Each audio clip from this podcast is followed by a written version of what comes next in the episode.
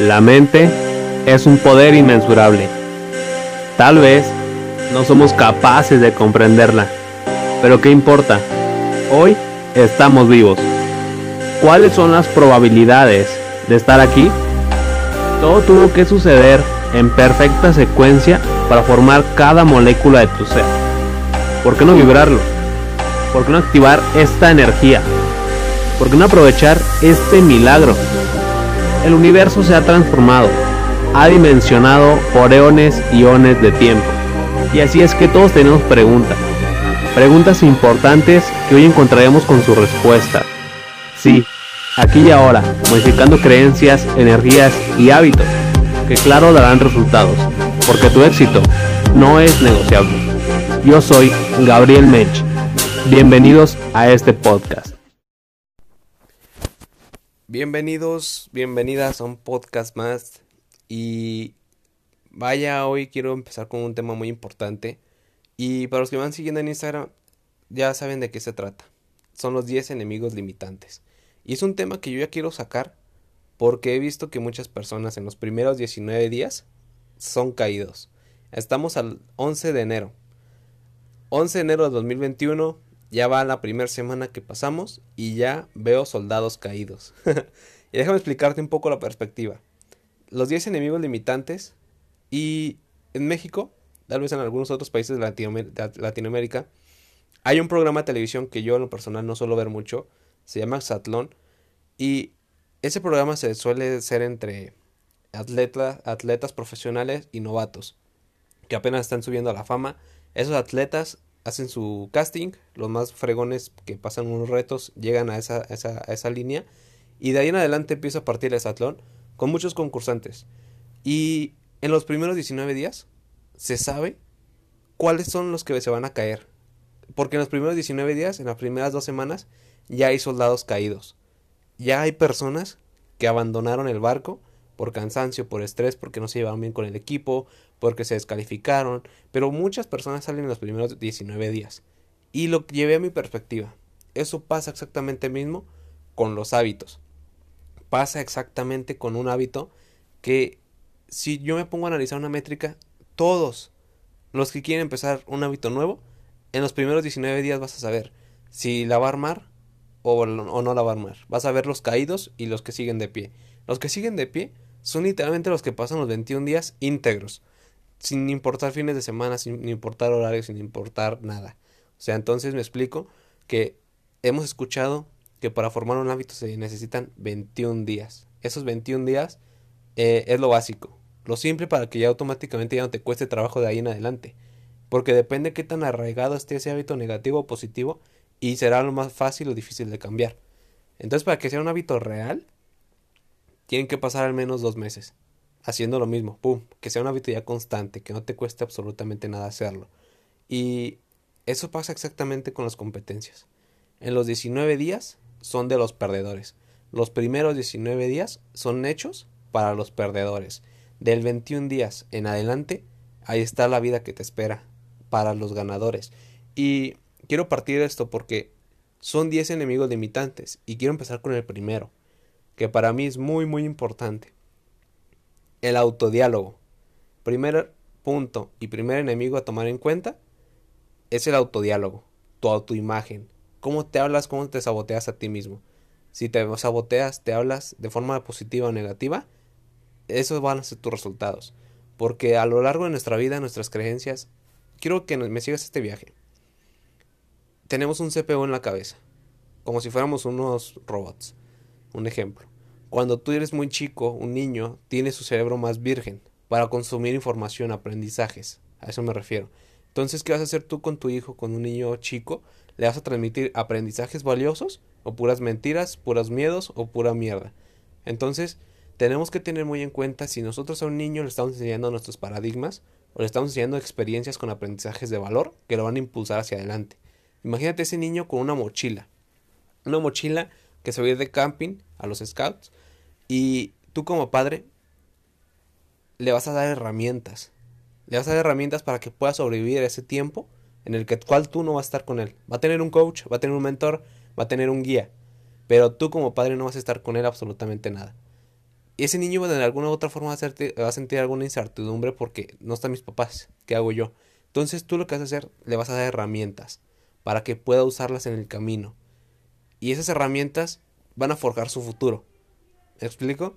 Entonces si le das las herramientas correctas a un niño, va a tener, va a tener un éxito rotundo.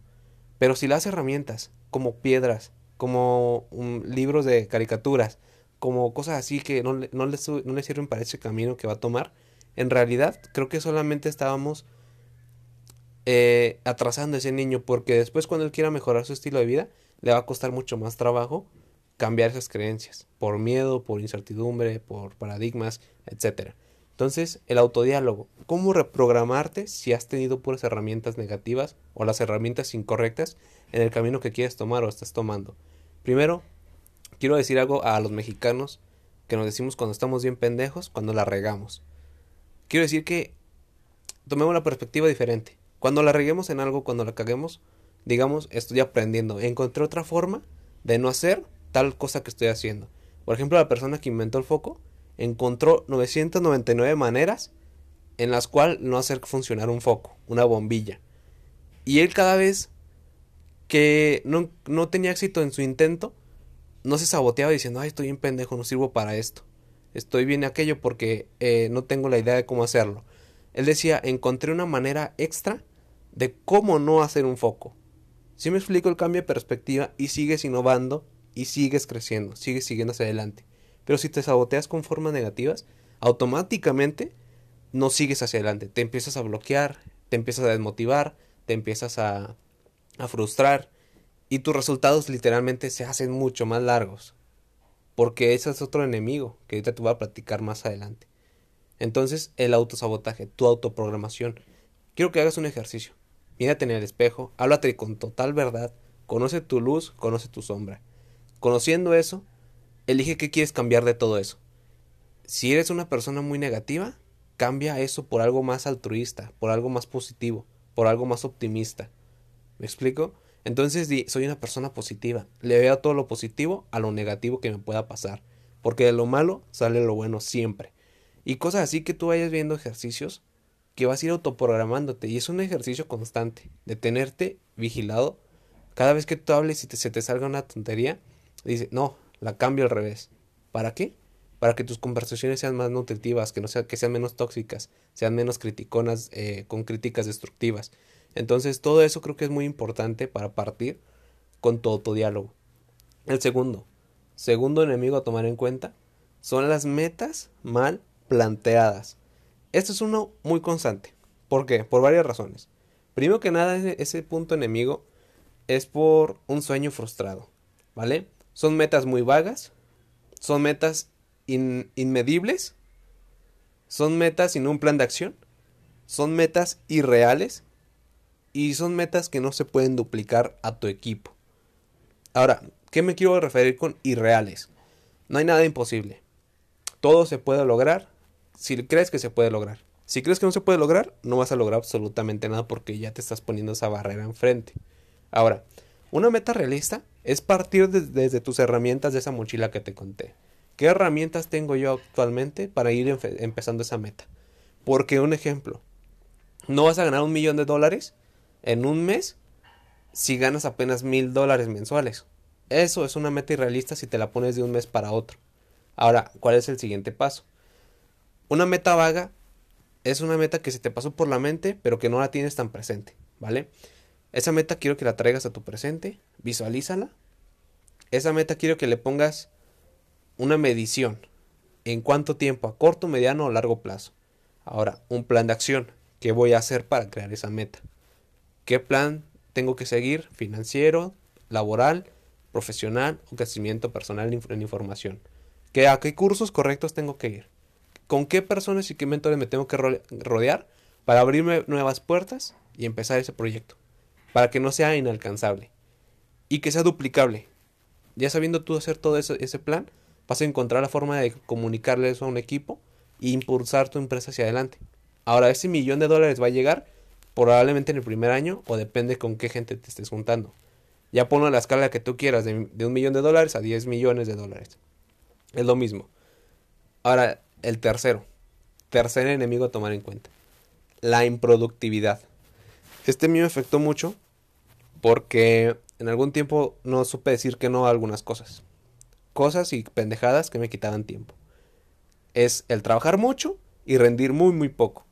Y eso en realidad es, te convierte en un bombero, en un apagafuegos. Un apagafuegos que busca y hace muchas cosas a la vez. Y se frustra, se acaba su tiempo en tonterías, en resolver pequeños problemas que en realidad te quitan demasiado tiempo. Yo lo que haría en esa improductividad es contratar a alguien experto en la empresa o en tu vida en general que te ayude a asesorar y agendar tus tiempos importantes. Aprende a priorizar. Y trabajar mucho y rendir poco viene desde ser un apagafuegos, viene desde ser un que un colega te pide algo y tú vas a hacerle el paro porque tú ya dejas de hacer lo tuyo por ayudarle a otro y no está bien ni mal, simplemente hay que aprender a priorizar. Prioriza las cosas importantes.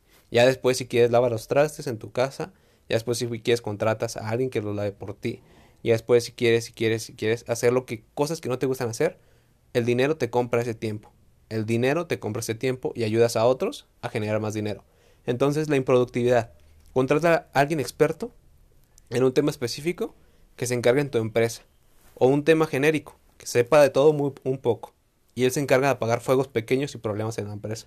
Lo cual no le quita tiempo a los líderes grandes y no le quita tiempo al CEO para andar para que siga creciendo la empresa. Eso es muy importante.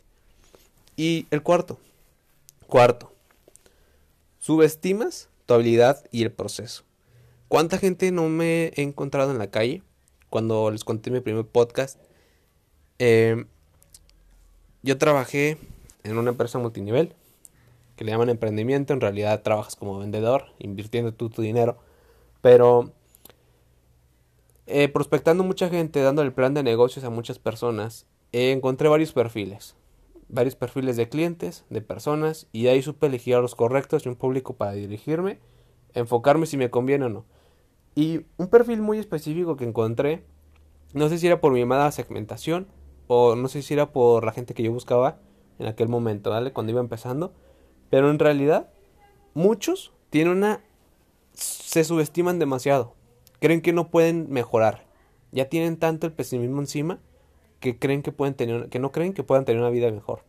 Entonces yo te digo, ¿cuál es tu credibilidad en ti? Cree en ti.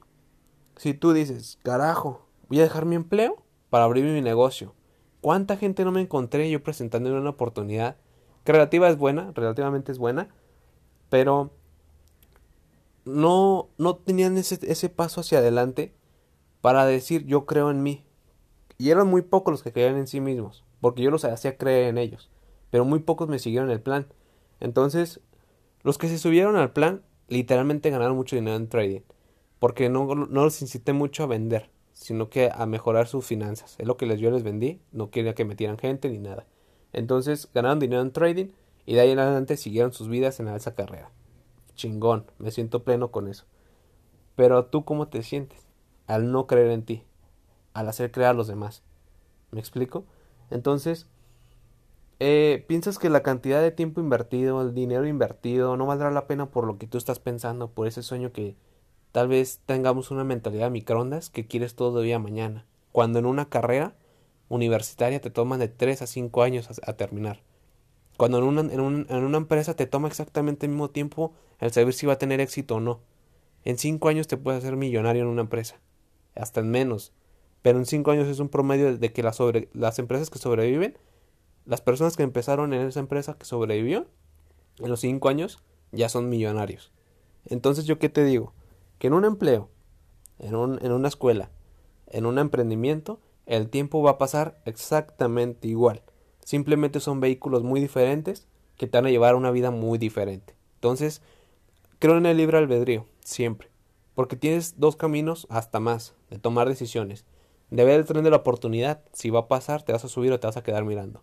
Entonces, tengamos que tener en cuenta que tu, tu autosubestimación no te tiene que limitar. Eso es por parte de creencias, por bullying en la escuela, por estupideces que tal vez te creíste en algún día. Y le creíste a tus abuelos, a tus padres, que dicen, no, emprender, pues mejor ser empleado. Poquito pero chingón. Poquito pero feliz. Pero feliz. Cuando pones un pero pero feliz, no eres feliz, porque estás poniendo ya un pero. Entonces, hay muchas cosas que cuestiono, hay muchas cosas que yo me pregunto, y por eso decidí hacer este podcast. Chance le llega a la persona correcta, y ojalá ese seas tú. Si no, no hay problema. Yo he vivido la vida que quiero y me gustaría ayudar a más personas a que despierten, a que empiecen a emprender y a mejorar su vida, porque si esta pandemia no te cayó el 20, no sé qué haga que te caiga el 20. Ahora, el 5, el quinto enemigo. No sabes cuándo cambiar de plan. Este es un tema extremadamente difícil.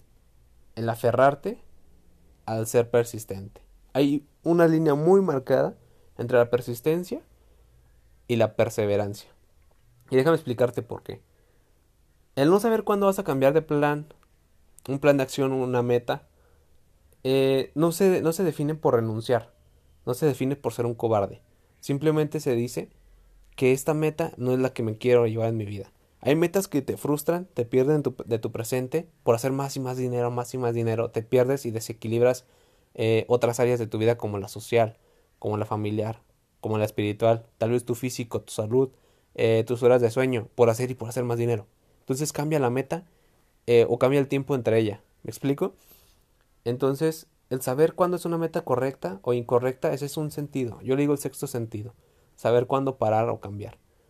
Y después de analizarme, porque yo una vez me, me desenfoqué tanto en mi salud, me desvelaba demasiado por hacer más dinero, eh, me malpasaba también por hacer más dinero, eh, iba a eventos por, por hacer, por hacer eventos, iba a juntitis, tenía la juntitis por hacer juntas, y esas metas literalmente eran un tiempo extra, que no me, no me acercaban demasiado a la meta y a la vida que yo quería. Entonces, no por tener una, vas a perder la otra. Siempre hay la opción de ganar, ganar. Vas a ganar ambas. Para tanto para ti tanto para tus socios. Entonces, aprendamos cuál es ese pinche cambio que tenemos que hacer. Si tienes que cambiar la meta o el plan. Muchas veces la meta es la correcta, pero el plan es el incorrecto. ¿Me explico? El plan de acción, la velocidad, las capacitaciones, el sistema de tu empresa o viceversa. La meta es la incorrecta. El proceso está bien, pero la meta es incorrecta. Tal vez la meta es un poco ética, tal vez la meta afecte a terceros, tal vez esa meta eh, haga que quiebre tu empresa en un futuro porque afectaste tanto a, a, tus empleados, a tus gerentes, a tus personas y ya la empresa se hizo mierda. Entonces hay que tener ese sexto sentido, el saber cuándo parar y cuándo no, cuándo cambiar y cuándo sí. Entonces, creo que esto lo defino en ese sexto sentido. Vamos por el sexto punto. El sexto enemigo, que es algo que también nos pasa demasiado en los hábitos. Evades el dolor. El dolor es el crecimiento, carajo. Eh, me gustaría ponerte esta perspectiva, esta filosofía. Muchas veces las religiones nos pintan de que Dios hizo a, la humanidad, a la tierra, con pinceles y acuarelas. Tal vez porque la podemos entender. Pero para mí Dios eh, fue el Big Bang. Y es el Big Bang y está aquí a la hora, todo. Entonces, dentro de todo eso, hubo una colisión, hubo chingadazos entre planetas, rocas, lava, imagínatelo acá, bola de explosiones, y así se formó la vida en tantos billones de años. Después de que se enfrió la Tierra, después de que empezaron a creer y fortalecerse las plantas, eh, la fotosíntesis y todo ese pedo. Entonces yo me imagino, ¿por qué evadimos al dolor si el dolor es el crecimiento? Quiero que pongas esta perspectiva. Dolor es crecimiento. Cuando vas a un gimnasio, haces ejercicio y tienes rato ya sin hacer ejercicio, te arden los músculos al siguiente día. A los dos, tres días ya ni te puedes ni mover. ¿Por qué? Porque rompes fibras que no había rompido en mucho tiempo. Y ese dolor, el sentir ese dolor pequeño, carajo, ¿cómo para tantas gentes a seguir yendo al gimnasio? A tantas personas ya les empieza a limitar de que, ay, no, ya no puedo bajar en las escaleras del gimnasio. Que esto y que aquello es pura excusa, pura excusa, pura excusa. Entonces, evadir el dolor es estancamiento. El dolor siempre va a ser crecimiento. Por eso es que duele, porque te expandes. El universo, la energía, todo se expande. Y todo en ti empieza a crecer. Tu actitud empieza a crecer. Tu mentalidad empieza a mejorar. Tu salud también. Tu físico, todo te empieza a poner otra energía, otra frecuencia. Entonces, no evadas el pinche dolor. Ese dolor de algo puede ser tu enemigo o tu compatriota. un dolor físico, un dolor económico, una deuda, un estrés, no son problemas, simplemente son crecimientos, son procesos que te llevarán a mejorar tu vida. Tienes muchas deudas, tienes ese dolor de deudas, pues sé, más inteligente, deja de ser más pendejo, en gastarte todo lo que tienes, sé más inteligente, empieza a invertir. Ese dolor te va, te va a impulsar hacia adelante. Muchas personas, muchas madres que me tocó prospectar en aquellos años que yo estaba en el multinivel aquel, me decían algunas unas, unas personas, había dos perfiles de madres. Yo no puedo porque tengo hijos y tengo deudas. Y otra muy chingona me dijo, yo lo voy a hacer porque tengo hijos y tengo deudas. Y quiero salir y mejorar en eso. Y ¡pum! Esa, esa mujer la rompió. Alguna que otra que no quiso salir de su zona de confort, ahí sigue como tal. Con el mismo dolor de siempre. La otra, mientras tanto, separó esa barrera del dolor. Una barrera de gelatina que tú te avientas, la rompes y está la vida que quieres. Hay un dicho que me encanta. Detrás del miedo está la vida que te tocó. Después del miedo está la vida que quieres. ¿Qué camino quieres elegir? Te digo, tienes el libre albedrío. Elige. Elige porque esa decisión cambiará drásticamente tu vida positiva o, negativamente. Y el séptimo, séptimo enemigo. No mides tus microprogresos. Uf, esa mentalidad de microondas, el ver resultados ya grandes, monetarios, quiero que me sigas este viaje con el bambú. Eh, el bambú es una planta muy chingona, pero ¿sabes cuánto se tardan en aventar sus primeras raíces? En crecer un poquito al menos. Se tarda más de un año. Ah, incluso hay unos que hasta cinco años se tardan en crecer, en sacar sus primeras raíces. Entonces, esas raíces son tu mentalidad. Un ejemplo tienes hábitos llenos de mierda, hábitos pesimistas, hábitos eh, de escasez, pensamientos de escasez. Y esos hábitos es la semilla, tu mente es la semilla. Y poco a poco le vas metiendo un libro, que un libro, pum, que un evento, que una capacitación, que ya encontraste un mentor, una mentoría, una asesoría. Encontraste un equipo social diferente, te empiezas a rodear a esa gente, ideas diferentes, hábitos diferentes, energías diferentes. Pero eso tal vez tarde un poco en crecer económicamente externamente. Y esas raíces van creciendo poco a poco, poco a poco. Son microprogresos. Pero una vez que salen esas pinches raíces, ¿sabes qué es el bambú?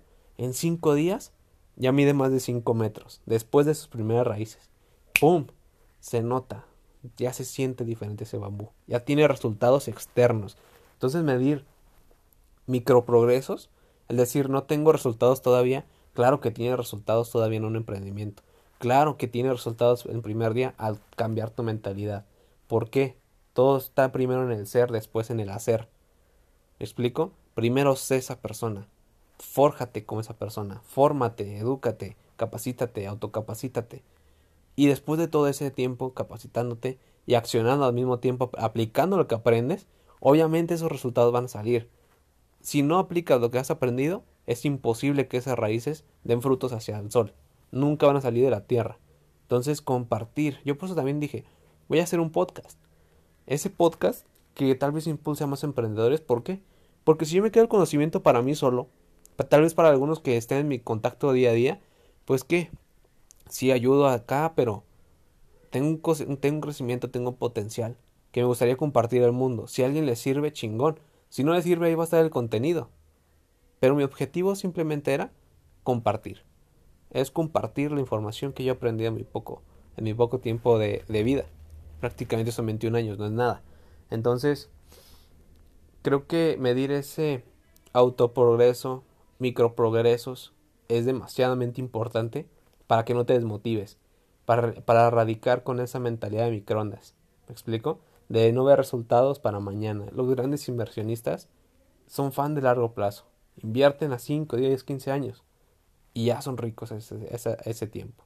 Entonces ten esa mentalidad de largo plazo. Claro con un sentido de urgencia, claro con ética, claro con trabajo duro diario, claro con, con esfuerzo, porque lo que no se hace con esfuerzo realmente no vale la pena. No se disfruta como todo el proceso que realmente vives cuando algo te cuesta.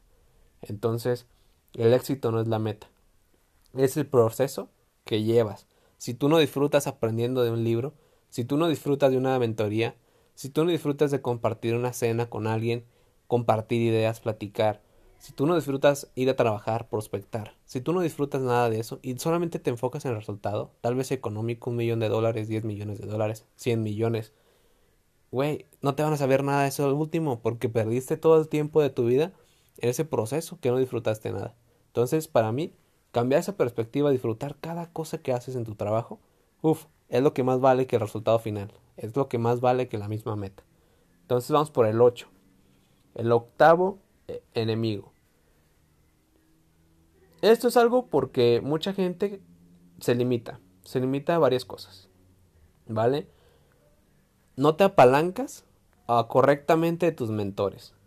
Hay gente que ni mentores tiene, aunque sí los tenga indirectamente, como abuelos, eh, vecinos, que alguien le pide un consejo, automáticamente como que medio se convierte en tu mentor, pero es como un asesor, no es ni siquiera tu mentor, porque un mentor real es ese mentor que ya tiene el resultado exacto que de lo que tú quieres. Del proceso que tú quieres pasar, él ya lo pasó. Entonces ese mentor, elígelo bien. Yo tengo varios mentores en mi vida. Eh, en el saludable, en el espiritual, el laboral, el profesional y el psicólogo. Que me mantiene equilibrado en todas esas áreas, ¿vale? Entonces, si yo elijo un mentor espiritual pero que está quebrado, eh, me ayuda en lo espiritual claramente, es muy importante, pero en las finanzas no me va a poder ayudar. ¿Me explico? Entonces yo busco otro mentor, pum, pum, pum, que sea millonario o billonario. Y teniendo ese mentor y el de la espiritualidad, ya tengo dos mentores a cual seguir en cada área. Pum, por hacer dinero engordé. Pum, por hacer espiritual, eh, eh, meditar y todo ese pedo, subí de peso. Ahora busco el saludable. Ta, ta, ta, ta. Buscas un, mentor saludable, un fit, un, un nutriólogo o algo chingón y ya tienes esa área equilibrada. En la profesional, en la emocional, todo ese, ese entorno te va a impulsar a tener una base sólida, una pirámide. Una pirámide no a la tumba. Si tienes una pirámide invertida, estás parado en un alfiler, porque solamente tienes un mentor, pudiendo tener, pudiendo tener 10. Entonces, eso, apalancarte correctamente de tus mentores, hacerle las preguntas correctas, depende de la calidad de tus preguntas, va a ser la calidad de tu respuesta. Entonces, ten bien bien claro qué pregunta le puedes hacer a un mentor, qué problema específico estás pasando y vete satisfecho con alguna respuesta que te dé. Si no es la respuesta que tal vez sientes que no te corrigió ese problema, abra lo más profundo, eh, invierte en un curso con él. Tal vez hay mentores indirectos, como en libros, como en, en mentorías muy grandes. Entonces, haz el esfuerzo por pagar el uno a uno con él y que te ayude en un proceso. El apalancamiento es fundamental para todo. Hacer dinero sin dinero hacer conocimientos sin experiencias, hacer todo. Entonces, apaláncate correctamente en un área específica y enfócate en crecer en esa. El noveno. Vamos por el noveno enemigo. Espero que estés apuntando, porque recuerda que el que no apunta, el que no anota se atonta, ¿vale? El noveno. No sales de tu zona de confort. Esas personas siempre te dicen, sal de tu zona de confort, sal de tu zona de confort y punto pero no nos explicamos correctamente cómo es una zona de confort, ¿vale?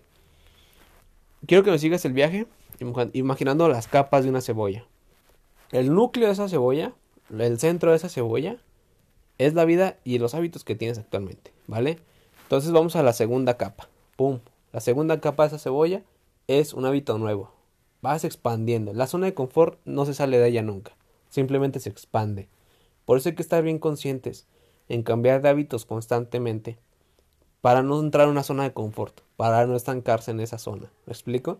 El cambiar de un hábito, el cambiar de, relaciones, el cambiar de, casa, el cambiar de, de ropa, cambiar de estilo, cambiar de alguna cosa no significa que no sepas lo que no quieres. Simplemente estás averiguando cosas nuevas que te gustaría potencialmente tener y conocer.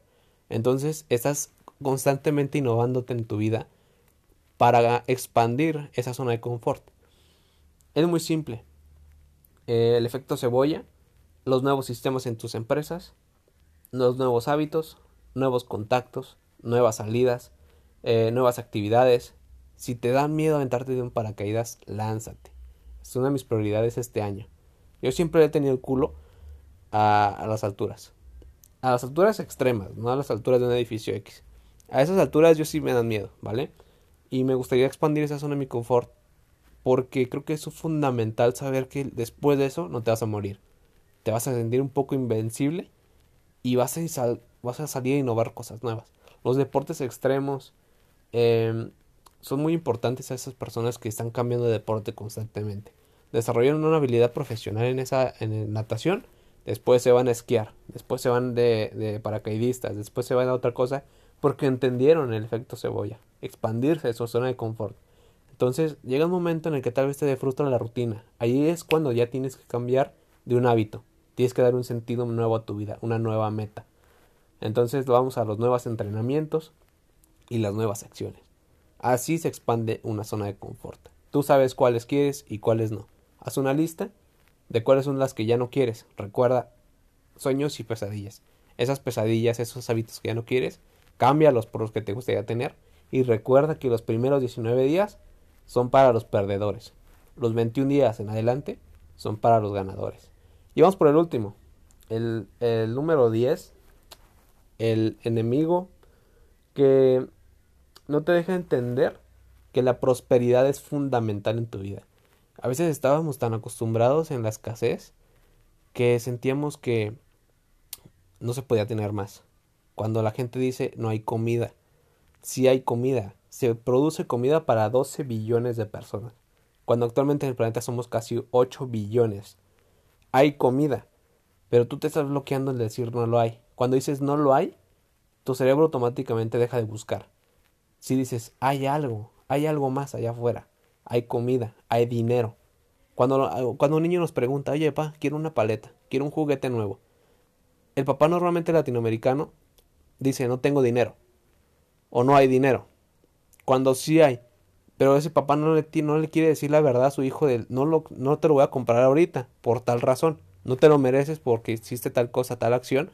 O vamos a un sabotaje más común. No hay dinero porque tal cosa. No hay esto, no hay otro. Y ese niño se va autoprogramando es decir, no hay, no hay, no hay. Y se empieza a meter en un, en un esquema de escasez. El cual, cuando es adulto, está en su empleo, de 8 o 10 horas laborales, sale, le ofreces un emprendimiento o él quiere emprender y dice no hay o no es posible. ¿Vale? Entonces, el decir que sí hay, entender esas partes fundamentales de la abundancia es esencial. Y te daré cuáles. Mm, diversifica tus metas. Yo diría que la diversificación en tus finanzas, la diversificación en tus metas es extremadamente importante. Yo las diversifico en varias áreas como te comenté anteriormente, espirituales, materiales, emocionales, energéticas y saludables. Esas áreas tengo diversificadas mis metas, ¿vale? El saludable, comer no más carbohidratos de los que puedo consumir en un día, ¿vale? Eh, la energética, proyectar mi mejor energía, dejar el pesimismo, la negatividad, negatividad eh, las críticas destructivas, eso, dejarlo de lado y empezar con energías nuevas. Diversificar en mis metas espirituales, tener una conexión más profunda en mí, en el ser, en el cosmos, tener y crecer en amor propio, en amor total y compartir ese amor en el ser, eh, quitar el odio de mi vida, quitar las críticas destructivas, porque la crítica siempre va a haber, crítica positiva que te ayuda a construir y crítica destructiva, que es la envidia al vecino, al eh, competir con tu vecino porque ya se compró un carro y me compro uno mejor y puras puras pinches competencias vacías. Entonces, en las áreas materiales, diversificar. ¿Qué es lo que te hace feliz? No me refiero a algo material, sino una experiencia que te expande en la zona de confort. ¿Vale? ¿Qué te impulsa a seguir eh, buscando nuevas experiencias? ¿Qué te impulsa a seguir en un off-road, en el racing? ¿Qué te importa seguir mm, en, el, en, una actividad que te, que te apasione? Eso es lo que a mí me gustaría em, diversificar. Y esos son los 10 prácticamente los 10 enemigos limitantes que si no los cambias este año, 2021, para 2022 van a ser exactamente los mismos, pero más poderosos. Recuerda que el subconsciente es 30.000 veces más grande que el mismo consciente. Así que el subconsciente es todo, como el bambú, las raíces, la semilla. Entonces, preocúpate por dónde estás cosechando tus aprendizajes. Si los estás cosechando y sembrando, en tierras fértiles o en puras piedras, en puras rocas. Recuerda que ni las palomitas se hacen en 30 segundos, después 30 segundos. Se hacen 3 minutos de, de corredito. Entonces sé constante, con las metas correctas, los valores correctos éxito para todos y mándale este podcast a la persona que nunca cumple su meta. Bye.